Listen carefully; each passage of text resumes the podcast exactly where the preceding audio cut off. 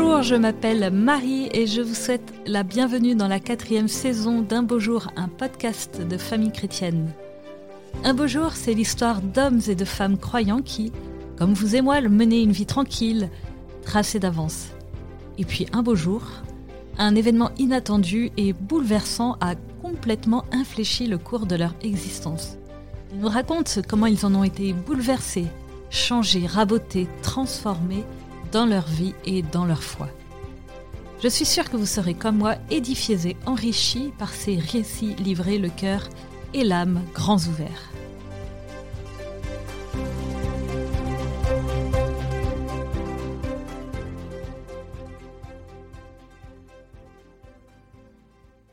Aujourd'hui, je rencontre Alexandra, la créatrice du compte Instagram La Poscato. La jeune femme a perdu le bébé qu'elle attendait en avril 2022, quelques semaines à peine avant la naissance prévue. Comment fait-on pour ne pas perdre la foi alors que l'on a placé toute sa confiance dans le Seigneur et qu'on se réjouissait de ce cadeau d'une nouvelle vie, vue comme don de Dieu? Comment se relève-t-on d'une si grande peine? Alexandra a bien voulu répondre à ces questions et témoigner de la traversée de cette épreuve difficile mais éclairée par l'espérance. Bonjour Alexandra. Bonjour Marie.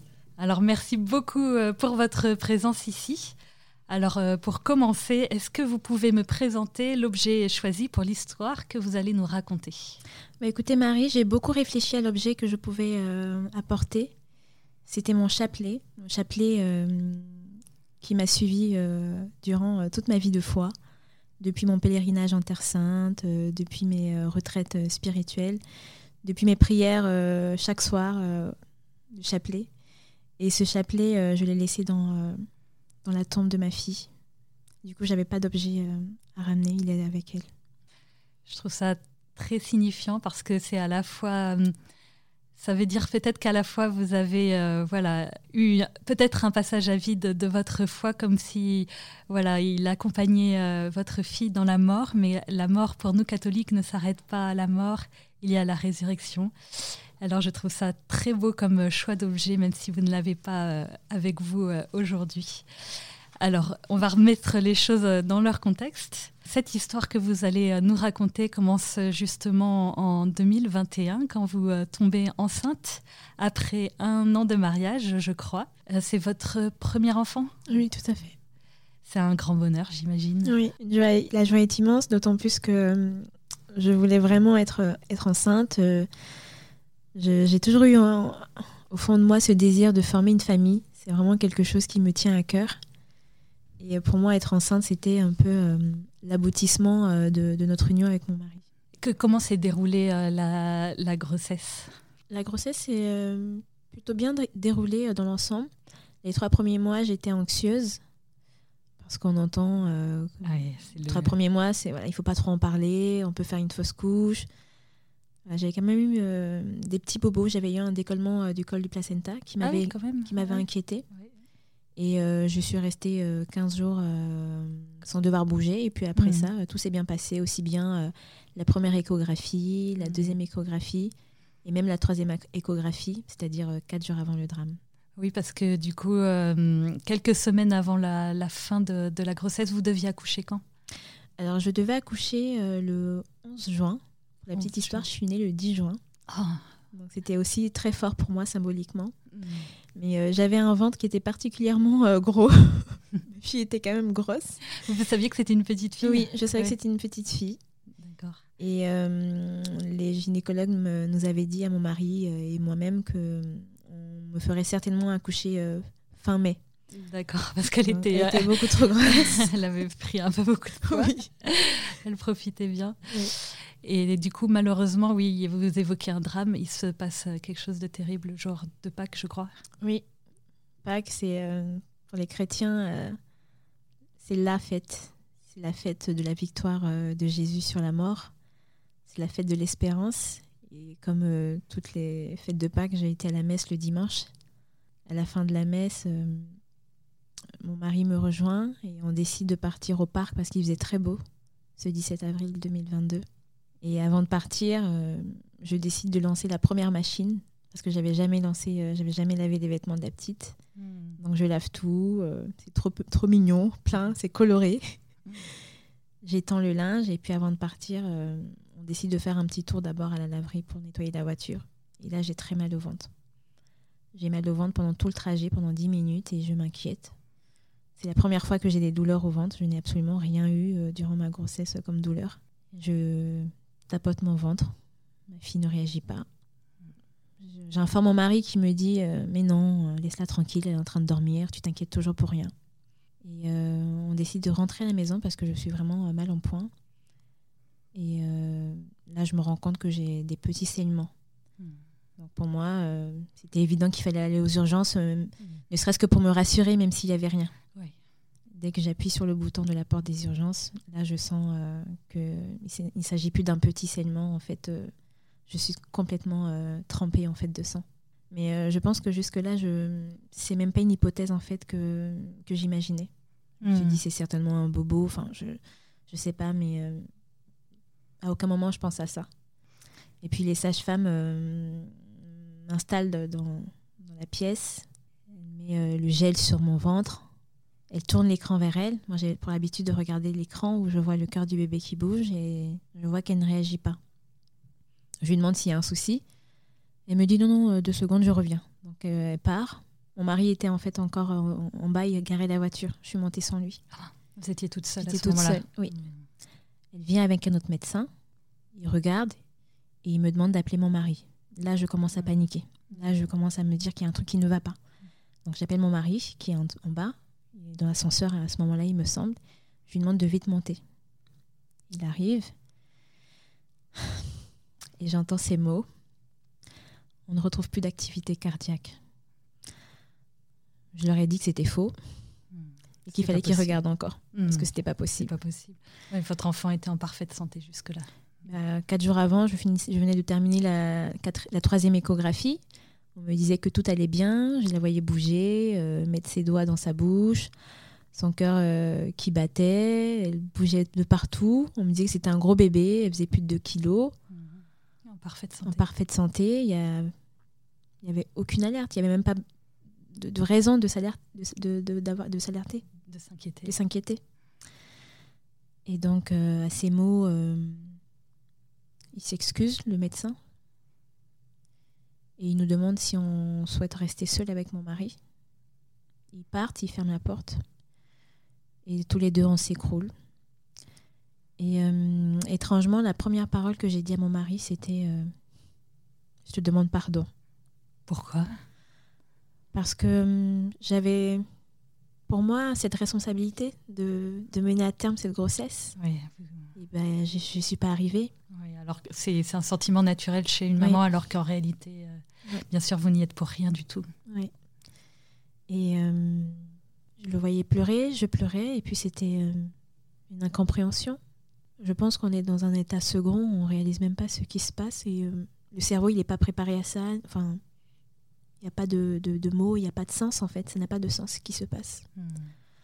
Et très vite, en fait, on se, on se retrouve à devoir remplir plein de paperasses administratives pour, euh, pour euh, il faut tout, très vite décider si on souhaite euh, prendre un médicament pour déclencher l'accouchement, si on souhaite faire une, une autopsie. Enfin, voilà, il y a plein de, de, documents administratifs. Donc en fait, tout de suite, la douleur en fait s'enfuit. Il faut en fait, il faut faire face. Il faut faire face en fait à la réalité, à la réalité administrative. Hmm. Donc on accepte effectivement de, de faire une une autopsie. Pour savoir ce qui s'est passé. passé. C'était important pour vous de... C'était important pour nous. On me fait euh, plein de, de, prélèvements sanguins pour euh, vérifier si j'ai pas la Covid, si j'ai pas une infection, mm. si j'ai pas mangé quelque chose euh, qui aurait pu déclencher ça, sachant que j'étais immunisée à tout. J'ai quand même cette chance, mm. je n'avais absolument aucun problème. Mm. Donc vous n'y êtes pour rien. Oui, mais on se sent toujours un peu responsable au fond, surtout au début. Et donc je prends ce cachet on nous annonce qu'il faut rentrer chez nous et rentrer et revenir euh, pour accoucher euh, deux jours après, c'est-à-dire le mardi de Pâques. Donc le dimanche, euh, le jour de Pâques, on rentre à la maison. Je dors avec mon bébé mort dans mon ventre. Ça doit être terrible. et durant toute la nuit, impossible de dormir parce que le médicament fait effet et je me retrouve avec des contractions très douloureuses et ce qui m'a beaucoup marqué surtout, c'était euh, de voir mon corps, en fait, euh, mon ventre déformé, du jour au lendemain, ce bébé qui était et qui avait une forme ronde, c'était comme si c'était allongé en fait et mon, ventre se déformait. Et le lendemain matin, mon mari, il a vu mon ventre, il m'a dit Mais c'est hors de question qu'on attende encore une nuit de plus, on va aux urgences. On a été aux urgences. Je me suis retrouvée euh, dans une salle d'accouchement. À côté de moi, j'entendais bah, des femmes qui accouchaient, des bébés qui pleuraient, des amis qui venaient et qui les félicitaient. Et moi, je pensais juste que bah, mon bébé sortirait, que bah, n'y aura jamais de cris. C'était aussi une souffrance de, de faire face à ça et de me dire mais Seigneur où es-tu? Hmm. voilà, c'était ce que je me disais oui parce que vous qui êtes euh, enfin on le voit sur votre compte Instagram la pause catho on voit votre foi qui est très grande on se dit voilà une catholique euh, qui doit avoir une foi très solide que rien ne peut ébranler euh, comment vous vivez ce moment-là d'un point de vue de la foi justement? Ce moment-là je me suis sentie trahi par le Seigneur. Ce sont les mots que j'ai trahi. Oui. J'ai dit Seigneur, tu m'as trahi, je t'ai fait confiance. Je pensais qu'on était amis. Hmm. J'oublierai jamais ces mots parce que je pense qu'à la fois euh, il, révèle, euh, il révélait ma détresse à ce moment-là et aussi au fond de moi cet amour que j'avais pour le Seigneur. Parce que c'est vers lui que je me tournais malgré tout hmm. en lui disant mais Seigneur, tu m'as trahi et j'arrivais pas à, à le concevoir. Et je me disais en moi-même, une femme qui perd son enfant, c'est terrible, c'est dur. La souffrance, elle n'a pas de nom. Mais perdre son enfant en ayant la foi, en ayant Jésus pour ami, c'est encore plus difficile. Parce que Jésus, c'est mon pilier, c'est mon tout. Je fais rien sans me confier à lui, je lui confie tout. Je priais euh, tous les soirs pour mon bébé, je la confie à la Vierge Marie. Je priais même en disant Seigneur, regarde, je suis avec petit bébé, comme je l'appelais. On vient prier le chapelet ensemble en fait, c'était déjà une relation, elle, moi et Jésus, elle, moi, la Vierge Marie. Et j'arrivais pas à comprendre, en fait, que, que le Seigneur, en fait, ait permis cela. Parce que je me dis, euh, Seigneur, toi, tu peux tout. Et qui, euh, je crois que rien ne se passe sans que toi, tu ne l'autorises. Et le fait qu'il ait autorisé, j'arrivais pas à l'accepter. Hmm. C'était très dur pour moi. Mais au fond de moi, je sentais que je l'aimais encore et c'était encore dur de me dire mais je t'ai fait confiance, je me suis abandonnée à toi, je t'ai confié mon bébé. Elle est partie et malgré ça, malgré ma colère, bah, je t'aime encore Seigneur. Donc euh, vous accouchez de, cette petite fille J'accouche le 18 avril. Le 18 avril, j'ai ma cousine, euh, mon témoin, ma sœur Ingrid, qui vient et qui dort avec moi à la maternité. Et je pense que ça m'a fait énormément de bien inconsciemment parce qu'on a parlé de tout, on a rigolé, un peu comme si euh, j'avais mis cette réalité de côté le temps d'une euh, d'une soirée. Et puis le lendemain, la réalité m'a été dure. Avant de quitter la maternité, je décide d'aller voir mon bébé. Sachant que la veille, quand j'ai accouché, on m'avait proposé de la voir, j'avais accepté.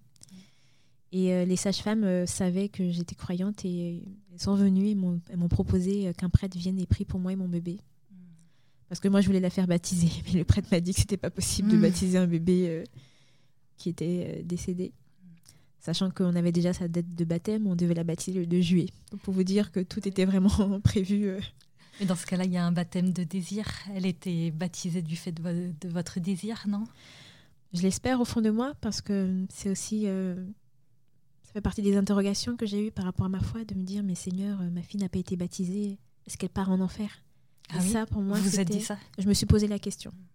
Et j'avais peur de me dire, mais non seulement elle n'est pas venue, en plus elle part en enfer. Ah, et ça, c'était dur. Mais j'ai échangé avec euh, un prêtre qui m'a rassuré là-dessus en me disant qu'elle était juste en face du Seigneur. sans doute la meilleure place. Hein. D'accord. Donc il y a les, funérailles de, de, votre fille. Euh, mon mari n'est pas croyant. Ah oui Contrairement à ce que beaucoup peuvent. Beaucoup croient parce que quand on regarde votre compte Instagram, on se dit qu'une fois aussi euh, joyeuse, aussi débordante. Eh ben non. D'accord. Disons que dans euh, ma vie de foi, ça fait partie. Aujourd'hui, j'appelle ça des cadeaux. À l'époque, c'était pas forcément le cas. Des cadeaux que le Seigneur m'a fait. Il m'a permis de me marier avec une personne qui qui est, qui est ouvert et qui respecte énormément ma, ma, ma, foi et mon attachement au Seigneur. Et alors même que mon mari ne croit pas, on s'est quand même marié à l'église parce que bah, je lui ai expliqué le sens hmm. de ce sacrement qui était. il est très respectueux. très respectueux. Et d'autant plus qu'il est non seulement respectueux, mais il, a, il, est en première ligne en fait de tout ce que je fais. Il voit ce que je fais sur la pause cato, sur les défis cato. Il, voit, il me voit prier chaque soir euh, le chapelet. Il me voit aller à, l'église le dimanche. Il vient me déposer. Il vient me récupérer. Il est. Ah oui, d'accord. Il vit ma foi, mais à côté. à, côté de moi. Euh, avec vous quand avec, même. Avec moi, voilà. Mais avec moi. Avec un petit pas de côté. Avec un petit pas de côté. Mais je peux vous assurer qu'il connaît toutes les fêtes catholiques parce que c'est. Quand je fais un article de la post catho, je pars du principe que vu qu'il pas, il ne connaît pas la foi, si lui il le, il le lit et qu'il comprend, bah, tout le monde le comprend. Et des fois, il me dit Ah non, ça j'ai pas compris, reformule. Donc comme quoi c'est un beau dieu. Voilà. Alors comment vous vivez cette euh, épreuve ensemble puisque vous avez cette foi différente? Et là en plus de ça votre foi est complètement bousculé euh, complètement. Comment vous vivez ça ensemble? J'ai été inquiète parce que la première chose que je me suis dit, je me suis dit, mais Seigneur, quel témoignage je donne à mon mari qui me voit prier.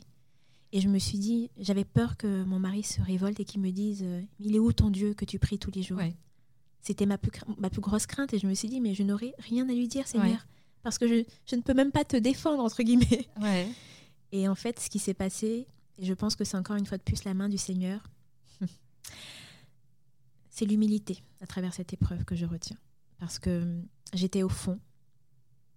J'ai vécu des journées. Euh, vraiment, j'étais pris d'un grand, grand et profond désespoir. J'ai pas, j'ai pas peur de le dire parce que c'était ma réalité. Et dans cette réalité, dans ce je me disais, mais à quoi bon continuer de vivre De vivre? Hmm. Je n'ai plus d'intérêt, je ne sers à rien, je me levais que pour m'occuper de, de préparer euh, l'accouchement, de préparer les affaires de ma fille. Je vaux rien, ça sert à rien. Dieu, de toute façon, ben, il m'écoute pas. Et je restais des, heures et des. Des fois, je mangeais même pas. Je restais dans mon lit et c'est mon mari qui venait, qui me disait Mais un jour, il m'a dit Tu m'as toujours dit que tu aimais le Seigneur euh, indépendamment de ce qui se passait. Et là, parce qu'on a perdu Chloé, tu remets tout en question. Non, lève-toi et ah Espère, il y a encore de la suite. Et ça, c'est quelque chose qui m'a énormément. Euh, bah, en fait, j'ai reçu comme une claque. Mm.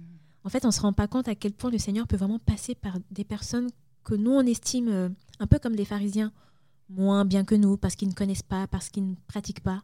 Mais en fait, ce, jour-là, mon mari, le Seigneur l'a utilisé comme canal pour me relever, à me dire non, lève-toi, la vie continue.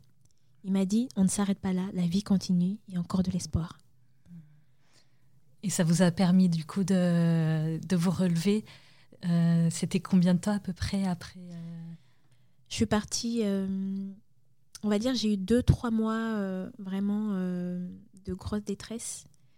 Et j'avais besoin en fait de me réconcilier avec ma foi, avec le Seigneur. Hmm. Et comment, oui. comment vous avez fait alors? Bah, En fait, j'ai fait des, des, recherches et j'ai découvert en fait l'association Mère de Miséricorde. Ah à travers laquelle, en fait, en écoutant des, témoignages sur YouTube, j'ai découvert euh, le sanctuaire Notre-Dame de Montligeon. Donc j'ai décidé de partir euh, en juillet, pendant deux jours et demi, à une session halte au deuil. Parce que le sanctuaire de Montligeon, donc il est euh, spécialisé dans, l'accompagnement des personnes endeuillées. Exactement. C'est un sanctuaire qui prie notamment pour les, les âmes du purgatoire. Et l'association Mère de Miséricorde, qu'est-ce que c'est alors dites-nous bah En fait, l'association Mère de Miséricorde, euh, je pense qu'ils ont une sorte de partenariat avec euh, Notre-Dame de Montligeon. Ils font en fait la passerelle. Et euh, ce qui m'a encore plus donné envie d'y aller, il y avait un petit, une petite chapelle qui est dédiée en fait à Notre-Dame des tout petits défunts. C'est la Vierge Marie qui tient dans ses bras un bébé décédé.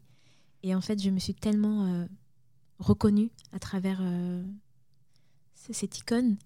D'autant plus que je me disais souvent, mais Seigneur, maintenant je comprends euh, lorsque Simeon a dit à la Vierge Marie, et toi, une épée te transpercera l'âme, parce que cette douleur, en fait, c'est vraiment euh, une épée qui te transperce ou ça n'a pas de nom, en fait.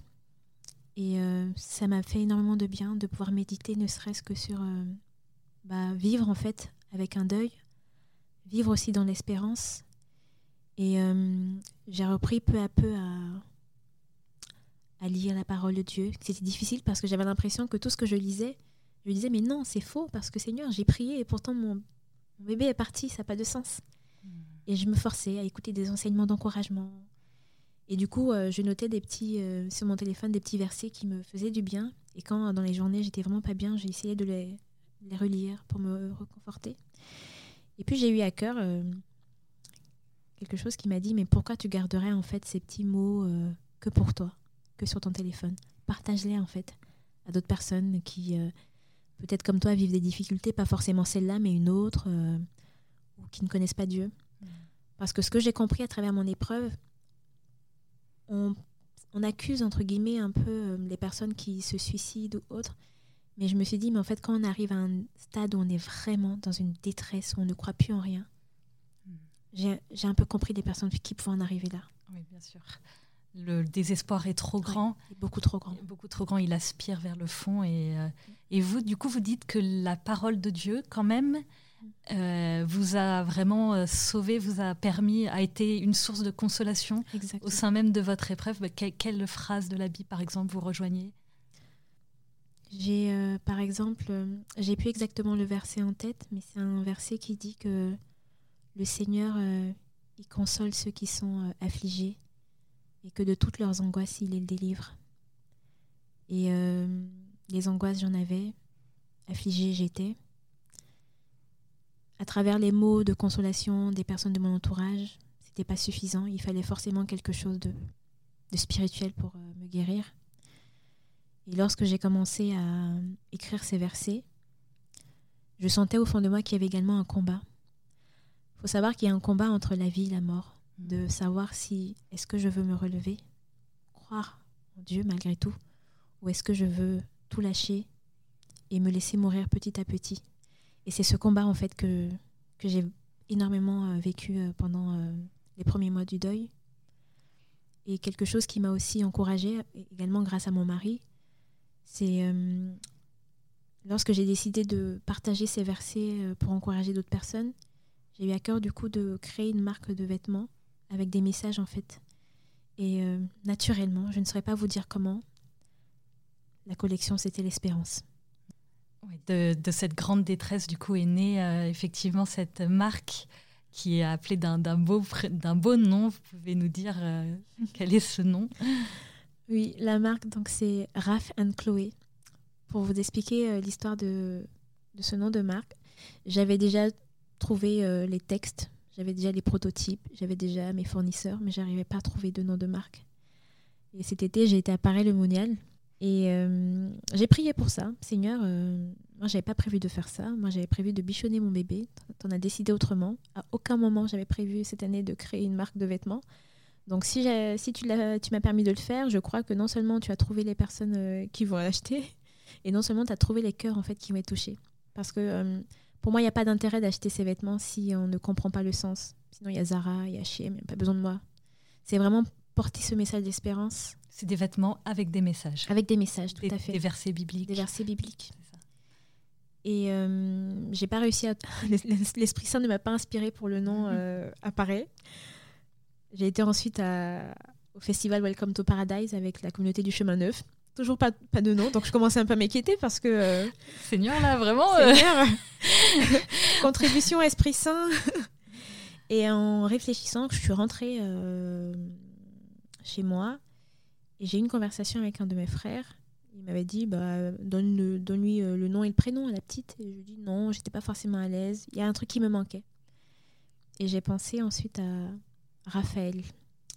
Raphaël parce que il y a quelques années, j'avais eu dans le cœur, le Seigneur m'avait mis dans le cœur que j'aurais un enfant qui s'appellerait Raphaël. donc je m'étais interrogée pourquoi Raphaël et j'ai vu dans la Bible que Raphaël signifiait Dieu guérit. Hmm. Rapha qui signifie guérir et elle Dieu. Donc ce Raphaël, c'est de Raph, c'est à la fois une espérance et Chloé, mon bébé que j'ai eu qui est parti.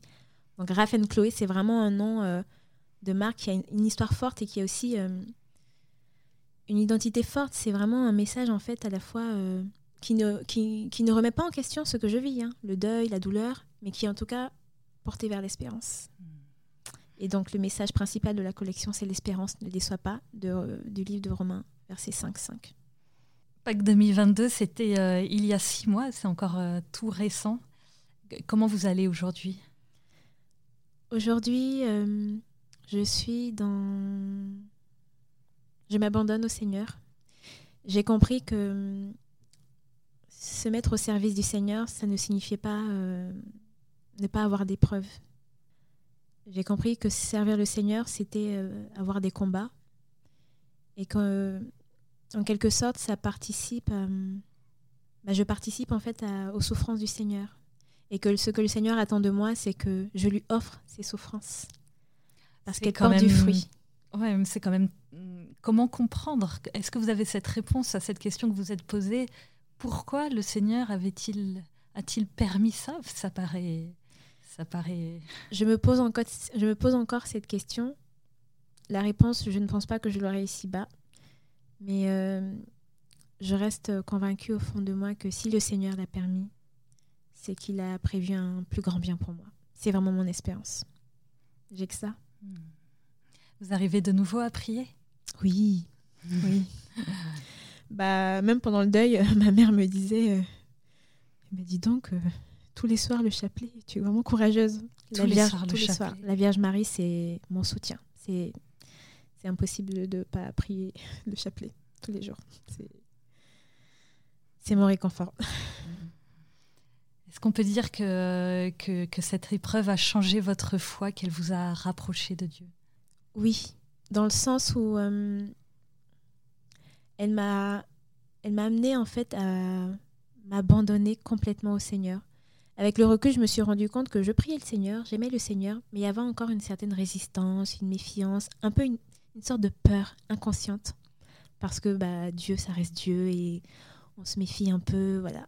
On veut tout bien faire. En fait, euh, cette épreuve m'a beaucoup appris euh, l'humilité, l'abandon. Et euh, je pense que le Seigneur, il attend de moi que je lui fasse confiance à 100%. Ce qui n'est pas facile, je vous l'accorde. Ce qui n'est pas facile, D'autant plus que je suis une personne qui aime bien maîtriser, contrôler, mmh. faire comme, bah, comme j'avais prévu. Enfin voilà, c'est ma vision. Et là, le Seigneur, il m'emmène autre part en aucun cas, euh, je n'avais prévu de me retrouver chez vous en train de témoigner. vous voyez Oui. c'est accepter tous les jours. C'est pas quelque chose qui se fait une seule fois. C'est quelque chose qui a un acte d'abandon à faire tous les jours. Exactement. Et je suis convaincue que euh, à travers mon épreuve, le Seigneur euh, touchera des cœurs et consolera. Et l'objectif, c'est que son règne vienne et que sa volonté s'accomplisse après tout. Justement, est-ce que vous auriez des, conseils à donner à, des parents qui connaîtraient euh, cette même très grosse épreuve que vous avez vécue Le conseil que je donnerais, c'est euh, en fait d'accepter notre, notre souffrance. Le fait de suivre le Seigneur euh, ne fait pas qu'on souffre moins. On souffre autant. Mais c'est de décider, je pense que c'est une décision de décider de vivre autrement sa souffrance et de l'offrir au Seigneur. Je vois pas quoi d'autre en fait comme, euh, comme l'eau de consolation et surtout d'espérer. L'espérance ne déçoit pas. Je répète au Seigneur, tu l'as dit, l'espérance ne déçoit pas. Donc si j'espère, je crois que tu me donneras ce qu'il y a de bon et de mieux pour moi en ton temps. C'est vraiment euh, les encourager à ne pas baisser les bras, à se rapprocher du Seigneur et euh, si parfois ils peuvent faire la gueule au Seigneur et la Vierge Marie, elle est toujours, elle est toujours en backup.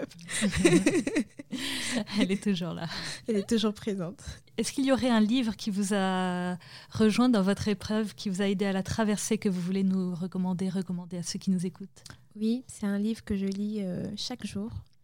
C'est Vivre avec le Christ euh, par l'Esprit Saint. Malheureusement, je n'ai plus l'auteur, mais euh, chaque jour, en fait, on a une prière avec euh, une intention, euh, un axe de réflexion euh, de la part du Seigneur. L'auteur, il a, écrit comme si c'était le Seigneur qui nous parlait. Et c'est vrai que hum, des fois, il suffit de quelques mots en fait pour méditer et pour les garder au fond de soi et pour faire mûrir la chose. Et ça, c'est un livre qui m'a beaucoup accompagné et qui m'accompagne encore aujourd'hui. Je vous ai demandé de, venir avec euh, votre prière préférée, peut-être euh, celle qui vous a aidé à traverser votre épreuve. Quelle est-elle et pouvez-vous nous la dire ou nous la lire? Je vous salue Marie, pleine de grâce. Le Seigneur est avec vous. Vous êtes bénie entre toutes les femmes et Jésus, le fruit de vos entrailles, est béni.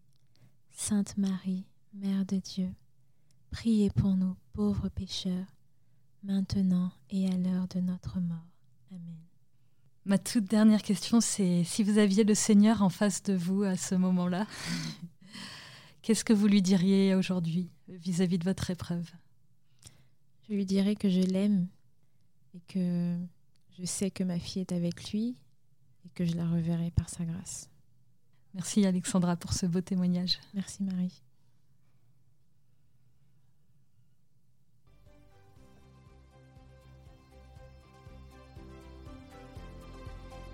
Merci de nous avoir écoutés. J'ai été très heureuse de recevoir Alexandra Agler. Merci pour son témoignage de foi très fort, porteur de temps de consolation et d'espérance.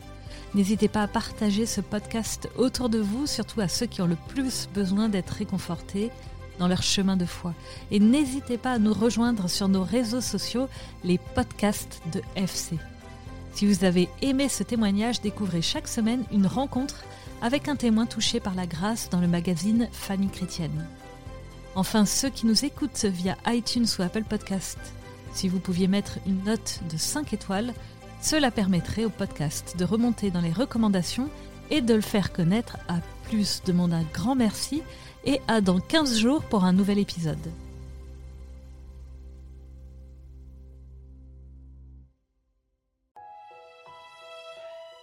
Famille chrétienne vous invite à vivre le temps de carême avec ses contenus dédiés. Articles, podcasts, vidéos, newsletters vous aideront à méditer et à vous recentrer sur l'essentiel. N'attendez plus et abonnez-vous au magazine à partir de 2,90€ par mois. Rendez-vous sur boutique.famillechrétienne.fr.